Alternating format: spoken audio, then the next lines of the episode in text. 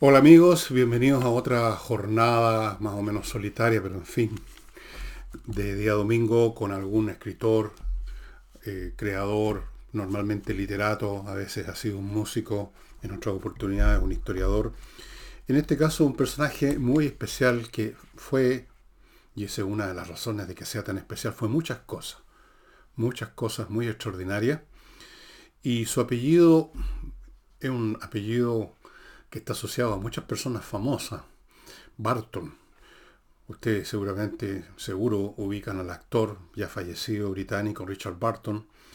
Tal vez ubiquen a otro Barton que fue un polímata, llamémoslo así, un autor del siglo XVII, un hombre que no se movió casi de una universidad y escribió uno de los libros más locos, más increíbles que existen, que se llama Anatomía de la Melancolía. Este Richard Barton es otro tipo de personaje. Richard Francis Barton, nacido en Inglaterra en 1821 y muerto en 1890 en Trieste, que en esa época era una ciudad del imperio austrohúngaro, ahora es una ciudad italiana. Este hombre fue explorador en una época en que había lugares por explorar en este planeta, lugares que no había entrado nadie o no había entrado alguien de Europa. África, por ejemplo, muchas zonas de Asia eran desconocidas. Explorador, escritor, em, oficial de ejército, orientalista, lingüista. Y a propósito de lingüista, este hombre, este hombre hablaba 29 lenguas distintas. Cuando uno piensa en eso, uno que, que habla o conoce alguna, esto es simplemente el acabose. Fue un hombre extraordinario en todos los sentidos, dotado de una mente fabulosamente inteligente y amplia, que le permitió, en cada uno de estos temas que le he mencionado, llevar a cabo distintas actividades. Allí donde llegaba su, su curiosidad, ahí se metía a fondo. Fíjense que este es uno de los primeros europeos, no fue el primero, pero debe haber sido el tercero, que, y que dejó además, el primero que dejó un preciso detalle del viaje, de cómo fue el primer europeo que hizo eso en un viaje a la Meca disfrazado de árabe y lo pudo hacer porque hablaba perfectamente el árabe y varias variantes y dialectos árabes y su contextura era un hombre más bien moreno. Eh, si ustedes ven fotos, hay fotos en, internet de él, eh, se van a poder dar cuenta que vistiéndose y hablando y conociendo la cultura, los modales y todo, porque era un etnógrafo al mismo tiempo. Allí donde iba estudiaba minuciosamente las costumbres, en todo orden de cosas, le interesaban mucho las costumbres sexuales, era un hombre que siempre estuvo muy interesado en eso y mm, ya vamos a llegar a algunos de los libros que tienen que ver con eso. Vamos a partir con, con un poquito más de detalle de este hombre que, antes de entrar a los detalles, digamos que fue hijo de un de un oficial irlandés del ejército británico y de una madre que tenía cierta posición, era heredera de una propiedad, o sea, nació en una familia acomodada y en su infancia, y aquí ya está mostrando en su vida, esa familia con ese padre militar, viajaron mucho, mucho, mucho, Italia, Francia, cuando él era niño, uno, dos, tres, cuatro años. Y fíjense ustedes que durante esos viajes los padres le pusieron tutores para educarlo y por su cuenta, porque tenía este talento, por no decir genio lingüístico, de cabro chico aprendió francés, italiano, napolitano, que es uno de los muchos dialectos que se hablaban y quizás se hablan todavía en Italia, cualquier región de Italia tiene su manera de hablar, que a veces no se parece nada al italiano. Napolitano, latín y otros dialectos más. Impresionante la capacidad que tenía para los idiomas. En el año 1800, bueno, estuvo en un colegio, etcétera, pero me voy a soltar esos detalles que si ustedes están interesados pueden verlo o en Wikipedia o en los libros de biografía de él, porque el personaje realmente es súper interesante. Más de alguno de ustedes va a querer saber más detalles de este personaje, que yo diría es como el último gran explorador del siglo XIX, que fue un siglo en que terminan las exploraciones del mundo europeo, en África, en lugares donde no había, no había entrado nunca un hombre blanco o habían entrado muy poco y no habían dejado registros de nada. Este hombre a donde iba dejaba un registro minucioso, repito, de la geografía, de la economía, de las costumbres, del idioma, de todo. Un etnógrafo que se llama, un estudiante, un estudioso de las culturas, de las costumbres de la gente. En 1840 entró al Trinity College y no duró mucho, lo expulsaron. Se, no, se, no tuvo buena relación con, con nadie, ni con sus compañeros, ni con los profesores, ni con el decanato, ni con nadie, porque era en primer lugar un hombre que no tenía, no soportaba tonteras cuando lo trataron de matonear, que era una costumbre, yo no sé si existe todavía, quizás no, en las universidades, en los colleges ingleses, el matonaje contra los cabros chicos y a veces también abusaban sexualmente. Él no permitía ninguna lecera, incluso desafió a duelo a uno, tranquilamente, porque ya había aprendido grima. Así, increíble. Y se antagonizó con los profesores porque en, el, caso de los idiomas, por ejemplo, hablaba mejor que los profesores. En esa época en los colleges, en las universidades británicas, en los lugares de, de enseñanza superior, eh, el latín se enseñaba, era, era una parte del, del, del currículum normalmente, y Barton, siendo un niño, un jovencito, hablaba mucho mejor latín que el profesor del latín. Hablaba un latín clásico romano, los profesores no. Entonces se ganó muchos enemigos, de manera tal que una vez cuando él rompió con una cierta regla disciplinaria, que para los demás alumnos significaba un castigo menor, a él lo expulsaron. Le cayó ahí la teja, porque había juntado, y se especializó toda la vida en juntar muchos enemigos, eh, y en gran parte se juntó muchos enemigos por lo que, no solo por su carácter, sino que por esto, por su tremenda superioridad intelectual. Eso genera siempre una odiosidad, una odiosidad terrible. Em, saliendo entonces expulsado del Trinity College, en 1842 se alistó en el ejército de la compañía de la East India un ejército privado de una compañía comercial muy importante en la historia de la India, de la conquista británica de la India, es esta compañía de las Indias, de, las Indias orientales. Y tenían su ejército propio, se alistó. ¿Qué hizo cuando llegó a la India? Se puso a aprender idioma, se puso a aprender de la cultura. Mientras sus compañeros de, de este ejército privado el tipo de oficiales que ustedes incluso ven en algunas antiguas películas que transcurren con los británicos en la India, se dedicaban a estar todo el día eh, luchando contra el calor pesado, húmedo, en el casino, bebiendo, jugando. Este hombre se iba a aprender idiomas, a aprender de la cultura de la India con brahmanes, con gente de alto nivel de la India.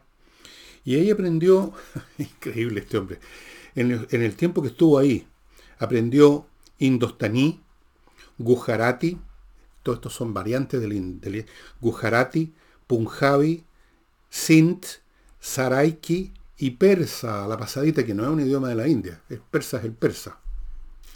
Aprendió mucho de la cultura india. era tal su interés por los idiomas, por, la, por el lenguaje, que se rodeó de monos amaestrados y trató de aprender su lenguaje y aprendió. Algo así como llegó a anotar, porque anotaba todo minuciosamente, como 60 vocablos, fonemas de los monos y sus correspondientes significados. Ustedes ven que este es una persona realmente extraordinaria en su talento para aprender idioma, en su curiosidad intelectual, que no tenía límites. En el campo religioso, por ejemplo, él nunca fue creyente. Se declaró en algún momento mucho más adelante ateo, que no creía en nada, pero experimentó con todas las religiones que se le pusieron por delante, aprendió de ellas, aprendió sus dogmas, aprendió sus doctrinas. Por un tiempo se hizo musulmán, probablemente sin creer en absoluto en Alá, pero se hizo musulmán, le interesaba por las costumbres, los modales, se iba empapando de cuánta cultura, de cuánto idioma se encontraba este Richard Barton. Esto que les he contado hasta ahora ya sería suficiente para destacar a Barton como un hombre realmente excepcional, pero hay mucho más todavía que les voy a contar apenas me haga cargo, luego de que me haga cargo de mi primer bloque comercial de estos productos y servicios que nos apoyan aún los días domingos en que tenemos muchas menos visitas. Eh, parto con Oxinova, este polvito verdaderamente mágico que mezclado con un poco de agua, con un litro, pongamos una cacerola con agua y por una media hora o algo así, se convierte en una colonia de bacterias aeróbicas que destruyen las bacterias anaeróbicas, que son el polo opuesto, que son las que producen la descomposición orgánica y por lo tanto los malos olores. Los malos olores brotan de la descomposición. Y la descomposición no se produce sola, la producen las bacterias anaeróbicas. Así que allí donde llegan las buenas, las nuestras, las aeróbicas, destruyen a las anaeróbicas y por lo tanto se acaban los olores. Tengo montones de feedback de gente, de empresas, ojo, las empresas, eh, por ejemplo, restaurantes donde se junta mucho material orgánico, obviamente, por las cocinas, etc. Y ha sido milagroso como han combatido los malos olores. Estimados amigos, esto tiene montones de aplicaciones, cuestión de imaginar. Por ejemplo, si usted tiene un jardín donde hay pájaros que defecan, o tiene mascotas que hacen lo mismo, y usted no lo ve, pero hay muchísima materia orgánica, aunque usted barra todos los días, y hay de repente malos olores. Usted vaporiza esto y listo. No, es muy impresionante. Oxinoa solo se adquiere en el sitio de ellos que ustedes están viendo a mi derecha. Continúo con la revista del mundo bursátil, revista Mundo Bursátil se llama, que los llama, los convoca a que se suscriban para que tengan conocimientos que les permitan hacer buenos negocios en la bolsa. O como mínimo no hacer malos negocios, que eso ya es muy importante. Mundo Bursátil no solamente está operada por gente en esa revista que conoce el, mundo de la bolsa, que están al, al, digamos, conocen al dedillo lo que está pasando en la bolsa, sino que además trabajan en colaboración con una corredora de la bolsa muy prestigiada que ha ganado premios por eso. Así que en Revista Mundo Bursátil usted va a encontrar buenos consejos para comprar lo que conviene y para no comprar lo que no conviene. Si usted quiere que le vaya bien en la bolsa, suscríbase a Mundo Bursátil. La dirección está a mi derecha, la dirección de ellos en internet. Y termino este bloque con Fractal Logistic, que es una empresa que tiene muchos años de experiencia, más de 20 años. Básicamente se dedican, en lo que corresponde a la logística de una empresa, al almacenaje y bodegaje.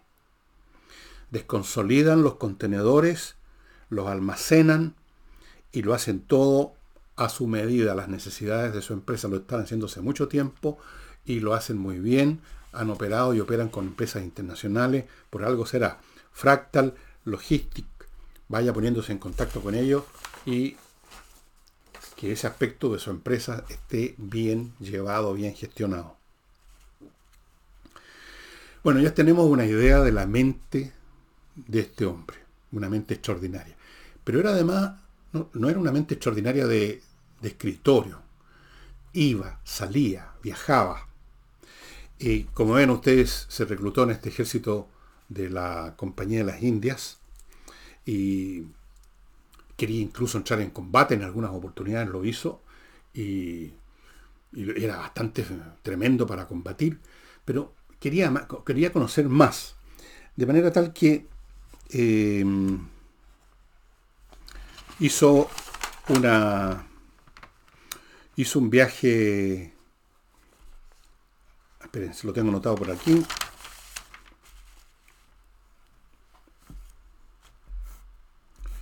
Sí, hizo un viaje a Somaliland, la tierra de los somalíes, en África, norte, noreste de África, bajo los auspicios de la Real Sociedad Británica de Geografía, con otras personas.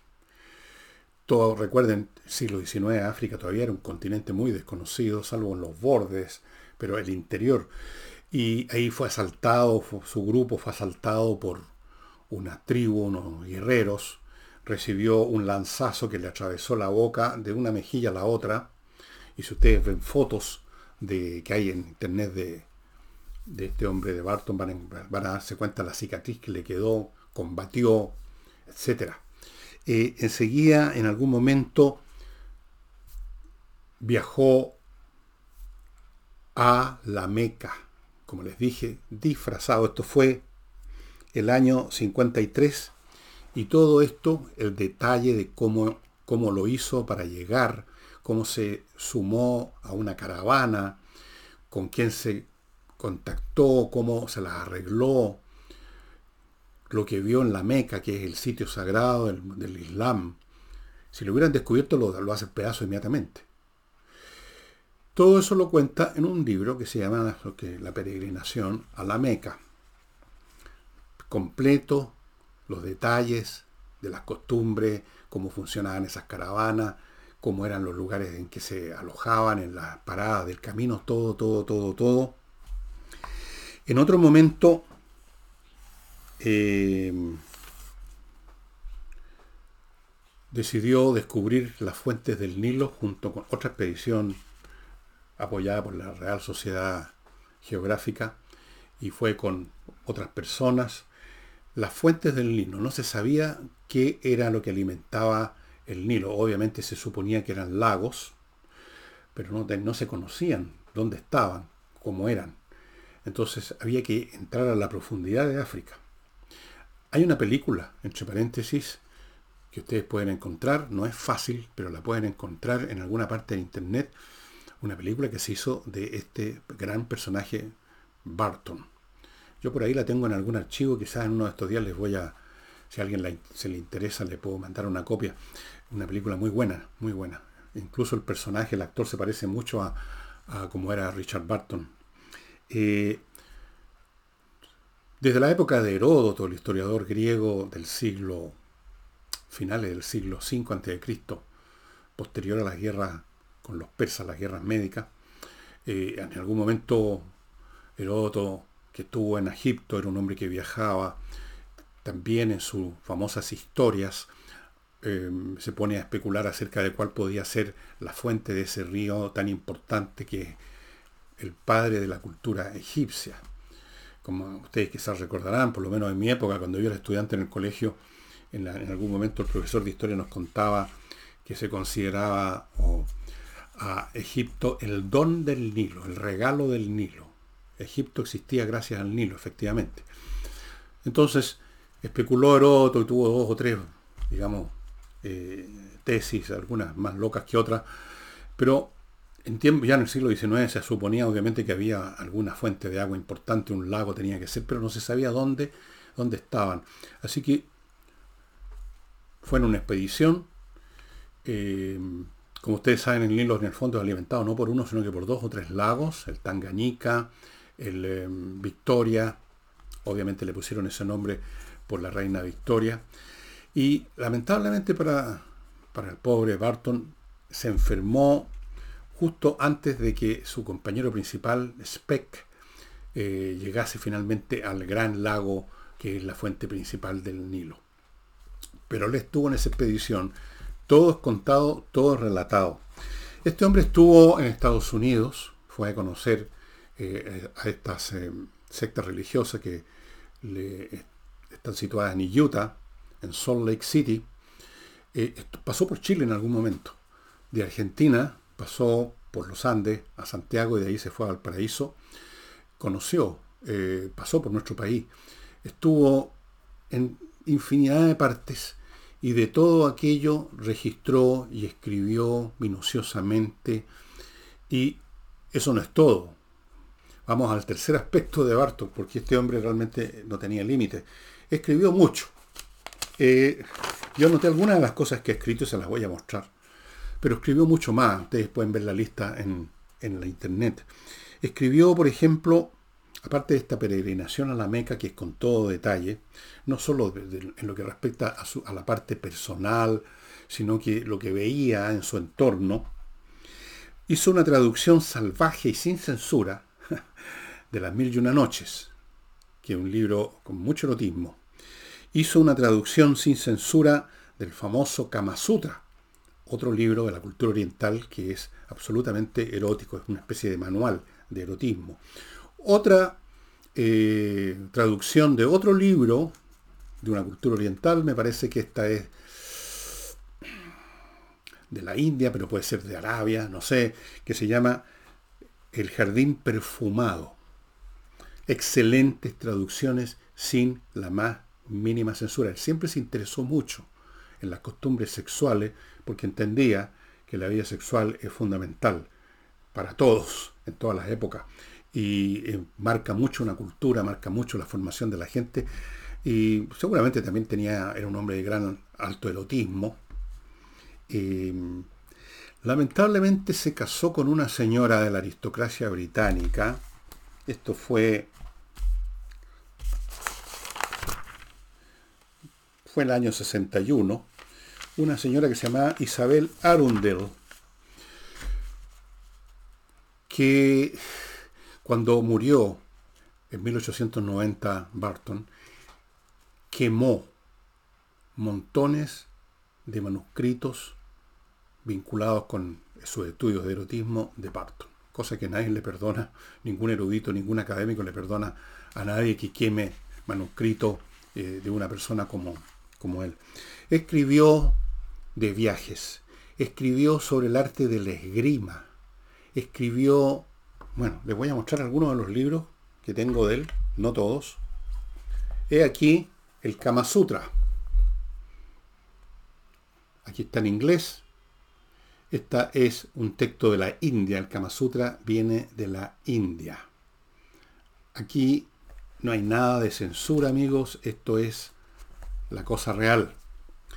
Este otro, el, el jardín perfumado, una obra maestra que dicen aquí del erotismo, de las delicias del erotismo. Em, esto es de un origen árabe, el jardín perfumado, sin censura. Escribió un libro sobre la esgrima y el arte, el, libro de la espada se llama. Historia de la espada, la, historia de la espada, decía Barton, es la historia de la humanidad. O decía, o algún otro, algún otro. Eh, es increíble. Después aquí tenemos precisamente, tengo, son dos volúmenes. Narrativa personal de un, una peregrinación a Al-Madinah y la Meca. Dos volúmenes.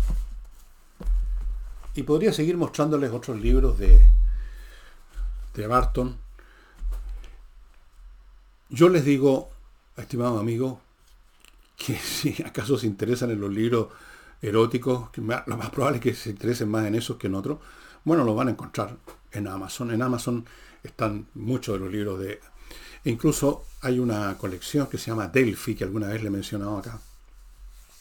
Pero ya les voy a contar esa colección después de recordarles algunos de mis sponsors, como esto de las conversas numéricas, este ingeniero de la Universidad de Chile que hace clases de matemática con una metodología, metodología tal que hasta los alumnos más porros en matemáticas, los que más detestan, odian y le tienen horror a las matemáticas, se convierten en simpatizantes, les empieza a gustar porque descubren lo que realmente es la matemática, no una, un catálogo de fórmulas como todavía imagino que se enseña en el colegio, no sé cómo lo enseñan ahora, en mi época era así, era, a mí tampoco me gustaban esas matemáticas, hay que descubrirlas de otra forma. Y este profesor hace que las descubran de otra forma y el niño que odiaba las matemáticas se convierte en un, no sé si amante, pero un hombre gustoso con las matemáticas y si ya le gustaban las matemáticas, aún más. Esto también sirve para adultos mayores, para mantenerse la mente fresca. La matemática es un muy buen ejercicio. eh, pónganse en contacto ya y apúrense si están interesados porque los cursos se llenan muy rápido. Eso es lo que ha sucedido siempre.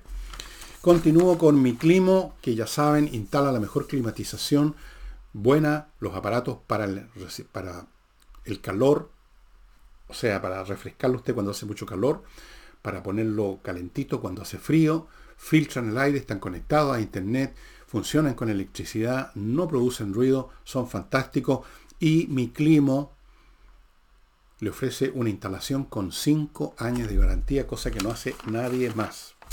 Y termino amigos con González y compañía, un buffet de abogados penalistas que se encargan de temas contemplados en el Código Penal. O sea, si usted ha sido acusado de haber asesinado a alguien, para ponerme en un extremo, eso es un tema del Código Penal y usted tiene que ponerse en manos no de cualquier abogado, sino que de penalista. Y estos penalistas son de lo mejor que hay en Chile, lo han probado en los casos importantes en que han participado exitosamente, González y compañía. Ustedes van a encontrar en Amazon y seguramente en otras librerías, no solamente estas obras de las cuales yo recomiendo el jardín perfumado y el Kama Sutra para los que les gustan esas cosas y a quien no, ¿no? Pero también estos otros libros como El arte de la espada. E, e, e, este hombre, no sé, tenía una mente realmente fantástica. Y para los que les interesan las costumbres, cómo funcionaba el mundo del Islam en el siglo XIX, he ahí la, peregrinación a la Meca, que es un verdadero libro de aventura, porque el hombre nos va contando cómo lo hace, para pasar colado, para convertirse en un árabe más rodeado de gente que al menor error. Dice que una vez cometió un error. Parece que en esa época los, los viajeros hacían pipí en el desierto eh, en cuclillas. Y él, como occidental, se levantó, qué sé yo, la túnica, lo que sé yo, y de pie, y y hay, toda una historia respecto a eso, cómo se libró. Corría mucho peligro. Entonces es un libro de aventura al mismo tiempo de ser un libro de etnografía. Fue famoso, fue famoso a la mala. Fue detestado por sus compañeros en este ejército en las Indias orientales. Fue mirado con sospecha por el mundo académico, que siempre mira con sospecha, por supuesto, a los que vienen por otro lado, y resulta que tienen más genio, más intuición, más talento que ellos, y saben más que ellos y descubren más cosas que ellos, produce una odiosidad feroz. Entonces, toda la vida fue muy mal visto, no pudo hacer carrera en nada. Claro, como era un conocedor de finalmente 29 lenguas y era un hombre valiente que exploraba y que llevaba a cabo estas, anotaciones que luego las exponían estas sociedades científicas, de todas maneras aquí y allá a, regañadientes lo, financiaban para estos viajes de exploración. Pero no obtuvo prácticamente nada del mundo oficial ni académico. Le costó un mundo a su mujer, que era parte de la aristocracia británica, la Isabel Arundel, que en algún momento lo, nombraran caballero. Le costó una, enormidad de lobby que le dieran una pega como cónsul y estuvo y lo mandaban a las partes más pencas o sea, el departamento del el Foreign Office de la corona en esa época, eh, lo mandaba a las peores destinaciones. Y sin embargo, él sacaba provecho. Una vez lo mandaron a una, al África y se dedicó a entrar por todos lados, a explorar y aprender más idiomas. Así era. Una personalidad fascinante, realmente una personalidad que uno quisiera haber conocido personalmente, una persona así. ojalá hubiera más Richard Barton, tipo tan enormemente inteligente, curioso, amplio. Él no tenía ningún, ningún prejuicio contra ningún grupo humano ni raza. Él iba a aprender.